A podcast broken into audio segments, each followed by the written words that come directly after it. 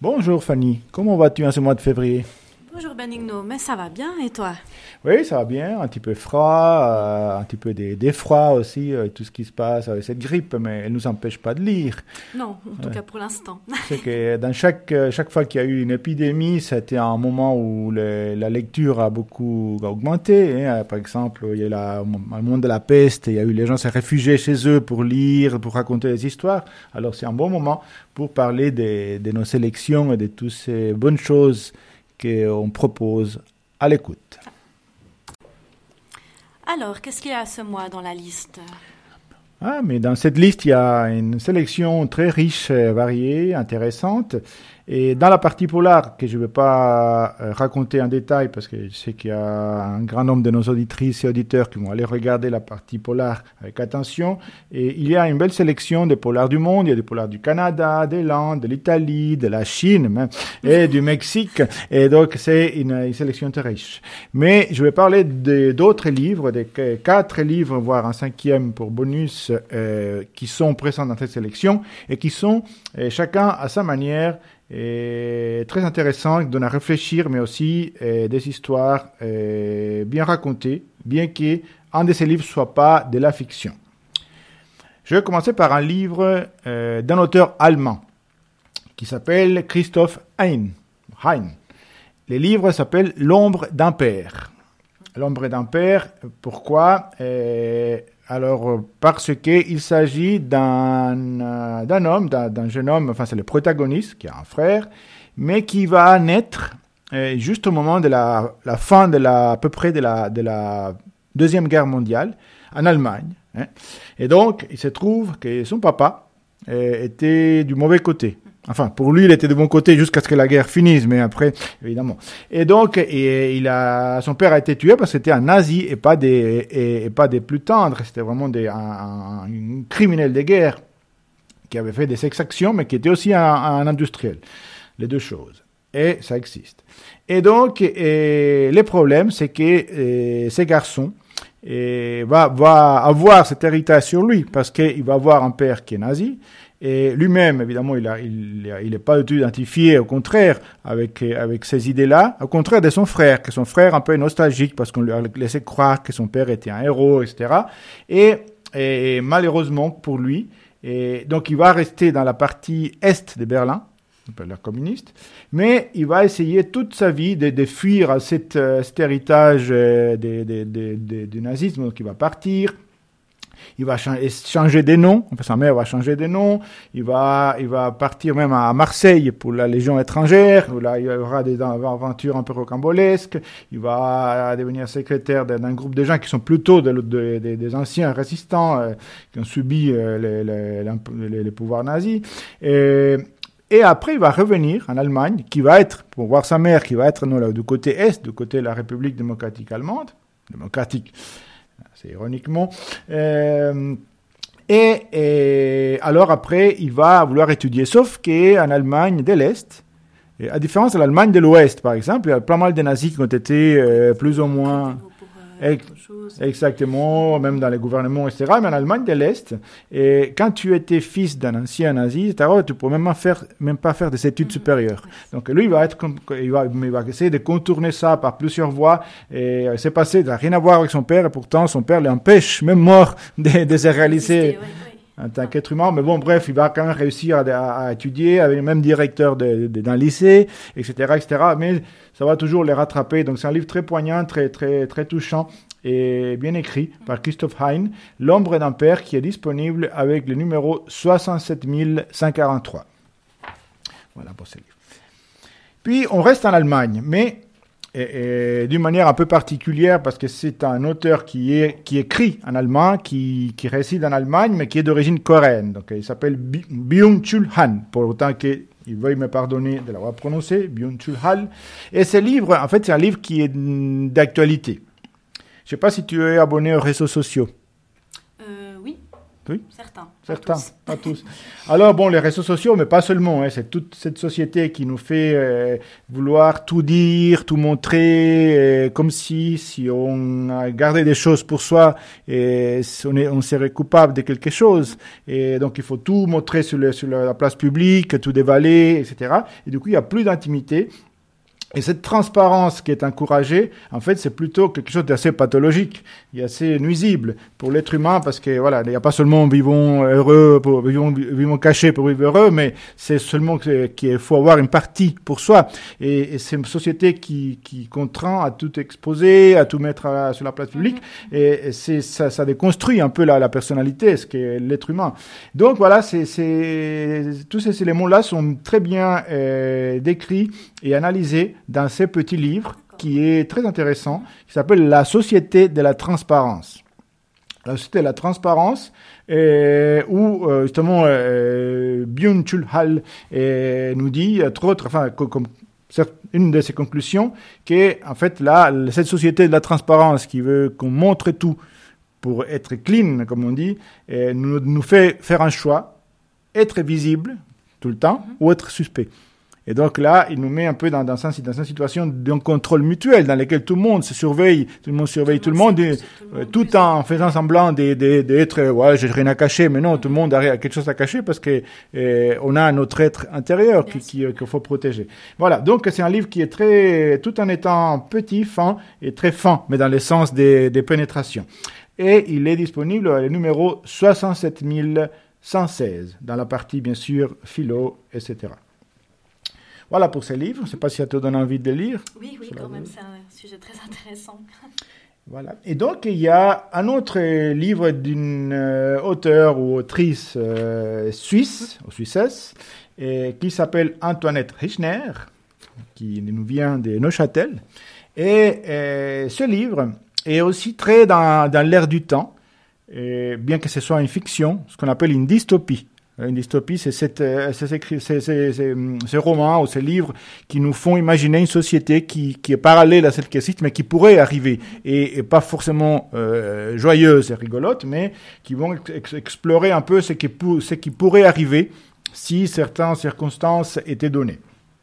Donc le livre, c'est une fiction. Le livre commence par une, par une épidémie de grippe en 2020 et qui finit à la destruction de l'humanité. Donc c'est de la fiction. Non, en réalité, il commence euh, c'est en 2022 et en fait. Euh, il y a une c'est pas c'est pas la c'est pas une épidémie euh, des, des, des, grippes euh, qui vient de Chine mais c'est un cyclone qui va ravager les États-Unis l'est l'ouest. Évidemment les, les, changements les dérèglements climatiques ont déjà commencé. Et cette, euh, cet ouragan, c'est, ce cyclone immense qu'on n'avait jamais vu, hein, une chose pareille, euh, va provoquer tellement de ravages que les compagnies d'assurance n'arrivent plus à, à, payer ce qu'ils doivent pour, pour assurer, donc ils tombent en faillite et l'économie tombe en faillite à la suite, c'est une sorte de, de, de, de, domino, comme ça, ça, ça, ça, c'est ça, au château de cartes, comme tu veux, tout, tout, tout tombe à la suite, et les systèmes mondiaux s'effondrent. Donc les trains ne marchent plus. Bon, ça arrive déjà à la ligne Lausanne-Genève, mais euh, disons, euh, voilà, il y a plus d'argent dans les banques, il y a plus de sources d'énergie, et tout frites, les gens tombent dans, un peu dans la sauvagerie. Et, voilà, après ça va, après un moment des, grands détresses, des, chaos total, des petites sociétés humaines, se reconstruisent, un petit groupe, ça vient un petit peu comme... Euh, à l'époque, un peu des, communautés humaines, et bien que ce soit très dur, etc. Et, après, bon, la fin, je vais pas la raconter parce que euh, on va pas, va pas gâcher les, les plaisirs pour autant. Et et alors, bon, ça s'appelle Après les mondes. Et il, ce qui est intéressant aussi pour, euh, pour les habitants du coin, c'est qu'une partie, bon, une grande partie de l'histoire se déroule en Suisse, mais pas seulement, parce qu'après, ils vont, bon, il n'y a plus cette notion des Suisses, etc. Tout, tout ça disparaît un peu. Et bien qu'il y a aussi des, des, des replis identitaires, il y a, voilà. Et une partie se déroule à, à la Chaux-de-Fonds ou aux alentours. Donc pour ceux qui habitent euh, dans tous ces coins, et ils vont voir comment pourrait les choses qui pourraient se transformer si euh, cela arrivait. Elle situe le début de, de l'histoire ou le début de, l'effondrement en 2022. Donc euh, on ne sait pas comme si c'était il y a dans 50 ans. Alors elle est inspirée bien sûr, euh, Madame Richner, par euh, toutes ces théories de la collapsologie Oui. et de, On de a l'effondrement. Voilà, ouais, ouais. De l'effondrement, et qui pense qu'il va y avoir une, cer- une série de, caractéristiques ou de, ou de situations qui vont conduire à l'effondrement de la société, mais peut-être que euh, un autre monde pourrait être possible. On Espérons-le, espérons-le. Alors, on priera ensemble. Et, et comme particularité, et outre le fait que voilà, ça parle de, de, de, de, de, ce monde de l'effondrement, de la chaux de fond, des gens qui touchent le fond, etc. Et on va euh, voir qu'une part, l'histoire est racontée partie au féminin pluriel. D'accord, oui. Parce qu'il y a toute cette notion, bon, il y a un côté féministe aussi, mais dire qu'il y a film pourquoi raconter une histoire toujours euh, euh, soit au masculin, soit au, au- au masculin pluriel, et puis une partie de l'histoire, euh, c'est un parti c'est pas pris. parce qu'il n'y a plus d'hommes sur, euh, sur ce Non, non, il y a des hommes, mais à un moment donné, il y a même des hommes qui, qui décident eux-mêmes de, comment, de parler au féminin pluriel, Ah, parce que ouais, il y a ouais, toute oui. une histoire avec euh, justement la, la question des genres, etc. Mais bon, c'est une question un peu subsidiaire dans le livre. Donc, après le monde d'Antoinette Richner, avec le numéro 67105. Voilà. Bon, ça, ça a plombé un peu l'atmosphère, mais on va, on va, on va parler d'une chose plus joyeuse maintenant. Pour notre quatrième livre. Notre quatrième livre, c'est un livre aussi suisse, d'une Suissesse aussi. Donc une autrice. On reste dans les féminins pluriels avec Antoinette Richner et Laurence Boissier. Et alors, c'est un livre un peu spécial. Bon, l'auteur aussi est un peu spécial.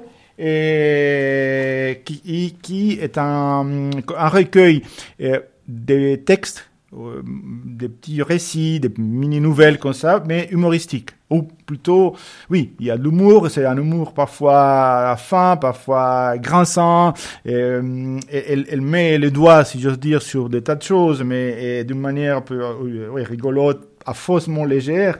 Et alors, il y a des personnages assez intéressants. Il y a une petite goutte, par exemple, une petite goutte de, de Gotthard, du glacier, qui glisse, puis qui trouve, trouve une autre goutte. Mais ils vont se retrouver dans certaines nouvelles, parce qu'ils vont parcourir le monde, bon, être assez rigolo. Et euh, alors, il y a aussi euh, les, les histoires des, des, des problèmes des couples. Par exemple, il y a, il y a les personnages, elles parlent souvent à la première personne. Donc, elles parlent, voilà, qu'avec une femme des couples, elles font tout, elles ont fait tous les voyages. Et puis, le, le dernier, c'est que, euh, ils vont pour, pour ra- raffermir son, leur, leur couple. Donc, le dernier, c'est qu'ils ont pris une place pour euh, le voyage sur la Lune, sur Mars, sans retour. Dis, voilà, si ça marche pas, alors que c'était autre chose. Mais, euh, et donc, mais après, il y a aussi, euh, voilà, on apprendra, par exemple, l'origine de la dépression. Pourquoi est-ce qu'il y a des déprimés? Pourquoi est-ce que nous sommes dépressifs, etc.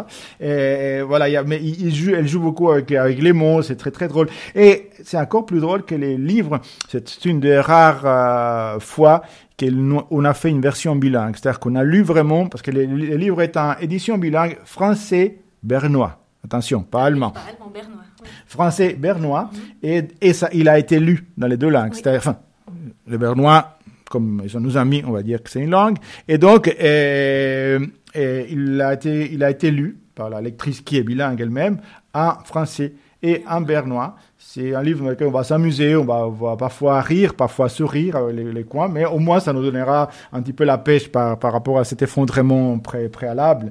Et donc le livre de Laurence Boissier, il est disponible avec le numéro 67102. 67102. Et, hum, donc voilà. Et après cette légèreté, oui, je vais juste dire un petit mot par rapport au fait que, bien sûr, on a du théâtre, hein, et on a du théâtre comme, comme souvent. Et en l'occurrence, euh, c'est une pièce euh, de ce numéro assez particulière qui a été assez costaud à réaliser, La mastication des morts, et qui est disponible à le numéro 67135. Voilà. Alors il y a plein d'autres livres, hein, comme tu peux imaginer, qui, dont j'aimerais parler, mais on va pas euh, trop gâcher le plaisir de la découverte, n'est-ce pas? Qu'est-ce qui se prépare C'est en lecture, en production? Ah, ces temps, euh, nous savons bien sûr euh, un grand nombre d'ouvrages. Certains seront des bonnes surprises pour nos auditrices et nos auditeurs. Et parmi les livres qui sont euh, en production en ce moment, il y en a deux. différents mais très intéressants. Il y en a un d'une auteur ou autrice, je fais toujours les, les deux mots parce que en Suisse, officiellement, on dit autrice. Mais après, il y en a qui n'aiment pas trop ces mots. Bref, une écrivaine qui s'appelle Karina Saiz Borgo, Borgo, qui est d'origine vénézuélienne, qui est journaliste, et qui réside maintenant en Europe, en Espagne. Parce qu'au Venezuela, eh, ça rigole pas. C'est un peu, voilà, les, les, après le monde d'Antoinette Richner, c'est à peu près arrivé déjà au Venezuela. Et donc, et, ce livre, qui s'appelle La fille de l'espagnol, raconte le Venezuela. Alors, en Venezuela, qui, pour ceux qui ne le connaissent pas, est, une sorte de dystopie, mais qu'en fait c'est la réalité, à peu près. Oui. Donc, bon, ah, bien sûr, elle a, elle, a, elle a un peu renforcé le trait, mais c'est presque euh, de bonne guerre. Et euh, alors, c'est l'histoire d'une euh, d'une jeune femme qui est traductrice, et qui est journaliste, qui euh, et dans ce monde où la révolution, la fameuse révolution euh, bolivarienne arrive à son à son acmé et où il y a des sortes de la crise aussi, la crise économique, la crise euh, morale, etc. il y a une sorte de, de groupe, de groupement des gardiens de la révolution qui, qui sont déchaînés et qui sèment la, panique, qui sèment la terreur, qui s'approprient les, les appartements des gens en les 1 carrément. Ah euh, pour eux, ils sont les, ils sont les, un peu la, la les un sauf-conduit donné par, par les, par les gouvernements. Et, et donc, c'est un régime euh, absolument euh, délirant des terreurs dans lequel il doit se cacher, doit même changer d'identité, prendre l'identité d'une morte, euh, qui était d'origine espagnole pour pouvoir, bref, je ne vais pas raconter parce que c'est assez, assez complètement euh, bouleversant et, et bien écrit. Il sera bientôt disponible et peut-être on en reparlera. Donc ça s'appelle La fille de l'espagnol de Karine Saizborgo. Ça c'est pour un de ses livres. Et l'autre, qui est en, en production, c'est un livre récent qui vient pratiquement de sortir, mais c'est un petit livre, donc il a pu être lu assez rapidement, et qui est d'un écrivain suisse et, qui s'appelle Adrien Gigax. Et le livre s'appelle Se réjouir de la fin. Alors, Adrien Gigax, je pense qu'on prononce les X, j'imagine. Et je sais pas, tu penses Je sais pas, je pense, oui. Alors, il s'appelle Se réjouir de la fin. Bon, là, c'est rien à voir avec Après le monde d'Antoine Richner. Ah non. Hein. là, en l'occurrence, c'est un livre qui n'a rien à voir avec ça. Il faut savoir qu'Adrien Gigax, c'est un, un auteur jeune. C'est un jeune homme, mais il s'est mis dans la peau, ou dans la tête plutôt, dans la tête d'un, voilà, c'est ça, d'un monsieur qui est un, un, homme pour personnes âgées, qui, qui n'est pas en super forme, etc., mais qui a un, un sens du, du, du, de la vie et du monde qui est très plein de, de douceur et de poésie, et qui en fait, il, il, profite, il regarde chaque chose qui lui arrive, il se remémore de sa vie, il voit les choses qui arrivent sur le moment, elle prend tout avec un esprit d'une certaine douceur, d'acceptation et en même temps des, des, des, des beautés. Et donc les livres, même si ça raconte juste la, la, fin de la vie de cet homme. Et c'est très touchant parce que justement, et, et il, on, on, peut même éprouver une sorte de, de, satisfaction et de bonheur, voir la, la, la, vie, la fin de la vie arriver, mais de cette manière-là. Voilà, de manière sereine quand on a tout accepté. Mm-hmm. Et, et, et, donc c'est un très joli livre, tout petit, qui s'appelle Se réjouir de la fin. Il sera bientôt disponible, donc d'Adrien Gigax. C'est assez par rapport aux choses qui sont à lecture, mais évidemment, il y en a beaucoup d'autres dont on en parlera. Qu'est-ce que tu nous réserves pour les prochaines lectures? Oui, alors sur ma table, comme tu sais, il y a, beaucoup de choses, toujours qui attendent les, lectrices et les lecteurs. Hein. On parle d'autrices et les auteurs, lectrices, lecteurs, auditrices, auditeurs et euh, présentatrices, présentateurs. Et donc, euh, alors on va, on propose plusieurs livres. Parmi eux, il y en a deux qui ont euh, un, un, petit lien un peu particulier. Et dont euh, ces deux livres-là, en fait, euh, il y en a un qui est d'une auteure ou autrice allemande, euh, classique, on va dire, qui a vécu en Allemagne de l'Est, s'appelle Anna Segers. Elle a été un petit peu oubliée, mais c'est un, une auteure intéressante. Alors la particularité d'Anna Segers, c'est qu'Anna Segers, une auteure qui, qui a commencé à écrire bien avant les, nazis et qui était communiste c'est pour ça que j'ai dit qu'il y a un lien avec le livre qui va suivre. Euh, mais bon, à l'époque des nazis, c'était plutôt, c'était voilà, il était dans l'opposition. Il a, été emprisonné, mais pas pas longtemps, par les par la Gestapo, par la Gestapo pardon, et là elle a pu s'enfuir. Elle a été en France, en Suisse, pour finir, elle est répartie aux États-Unis. C'est là qu'il a publié ce livre dont je vais parler, qui s'appelle La Septième Croix. Et ensuite, elle a eu la, bonne idée de retourner en Allemagne de l'Est volontairement, donc elle est retournée à Berlin-Est. Et euh, alors, comme il était communiste, elle voyait quand même, parce que c'est une femme très intelligente, elle a continué à écrire, mais elle n'a pas voulu s'opposer au système et même s'il n'était pas forcément d'accord avec tout, et donc il a gardé un silence que certains peuvent appeler complice ou quoi, mais euh, n'empêche que ça demeure une grande écrivaine, une grande auteure. Et ce livre-là en particulier, qui est un peu son, son un de ses chefs-d'œuvre, La Septième Croix, raconte euh, un moment dans ce début des années 30 dans lequel euh, les nazis prennent le pouvoir et commencent à emprisonner, et notamment les, d'abord les, c'est pas encore, on n'est pas encore dans la, dans la Shoah, etc., mais bien sûr les juifs commencent à être discriminés, marginalisés, mais c'est surtout les opposants politiques. Et là, il y a des, des, gens, des gauches, communistes ou autres, qui sont emprisonnés. Il y a des camps, des camps des, des, des concentrations aussi, mais pour ces gens-là, et dans lesquels ils sont torturés, maltraités et tués, bien entendu. Il y en a sept qui s'échappent. Il y en a sept qui s'échappent et le livre en fait va faire va faire les, les tours va, va être c'est un livre un peu polyphonique euh, et, et, avec des, plusieurs caméras on pourrait dire dans lesquelles ils vont voir d'un côté euh, certaines de ces sept personnes dont une en particulier et les prisonniers qui sont dedans les gens qui sont dehors des amis, les, des ennemis ou des, gens qui, et les, des, gardiens du camp, etc. Et on va voir la vie de chacun, les motivations, ceux qui sont lâches, ceux qui sont courageux, ceux qui, ceux qui doutent, ceux qui sont opportunistes, etc. Donc il y a tous ces mouvements-là et on va voir en même temps qu'il y en a, les, les, sept fugitifs sont rattrapés les uns après les autres. Il en reste un. Est-ce qu'on va l'attraper ou pas? Qu'est-ce qui va se passer? C'est un livre qui a été même porté à l'écran, donc la septième croix. Et un livre qui, comme il a été publié pendant la guerre, justement, et il paraît qu'il était même distribué aux soldats à la fin de la guerre qui allaient combattre contre les nazis. Il y avait un exemplaire en anglais qui, était distribué aux soldats qui allaient, qui allaient combattre contre les nazis. Donc ça s'appelle La septième croix d'Anna Segers et il est prêt à être enregistré. L'autre livre, je disais qu'il y avait un lien. C'est parce que c'est un livre d'un auteur qui s'appelle Igor Grand, ou Gran, et il s'appelle les services compétents. Alors, c'est quoi les services compétents? Oh, On pourrait dire, ouais, c'est les services, quoi, c'est les CFF ou des choses comme ça. Euh, mais euh, en l'occurrence, euh, c'est euh, les KGB. C'était compétent pour certaines choses. Et euh, on est dans les années 60. Un écrivain, un auteur euh, et sa femme sont surveillés et un peu, euh, disons, harponnés, harcelés par les KGB parce qu'ils soupçonnent euh, ces messieurs d'écrire sur, sous un pseudonyme des livres qui sont contraires à l'esprit soviétique.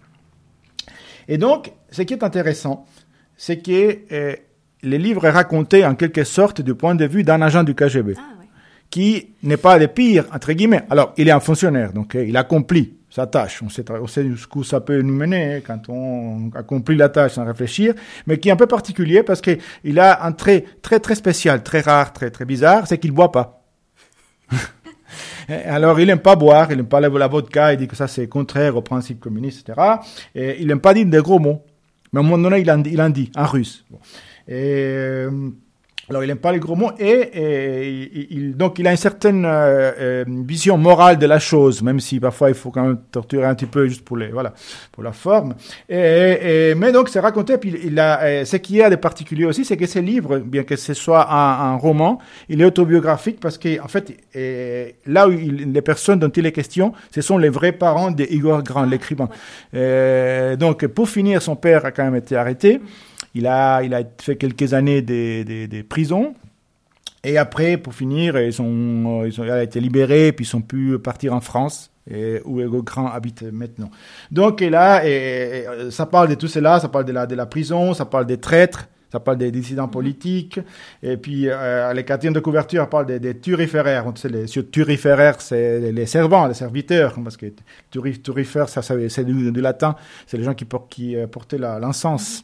Donc c'est un peu les, les, les voilà, les, les, les des, des, du système, les, serviteurs, et aussi les, fonctionnaires du système, et puis aussi les tartuffes, ceux, que, ceux qui mentent. Mais parfois il y avait les deux. Alors j'ai inventé un mot, les tartufféraires par exemple, qui c'était un peu les deux choses, n'est-ce pas? Alors c'est un livre qui, qui va nous donner, mais avec une certaine légèreté humour, pour, pour autant, on sait que c'est assez dur, c'est cette problématique du KGV, de ces services qui sont d'une certaine manière, malheureusement pour certains, compétents et dans les années 60. Et donc, il attend aussi pour être élu. Et voilà. Mais il y en a bien entendu beaucoup d'autres. Ah, merci. Mais merci à toi. Alors, j'espère qu'on va se retrouver les mois prochains. Et sans coronavirus.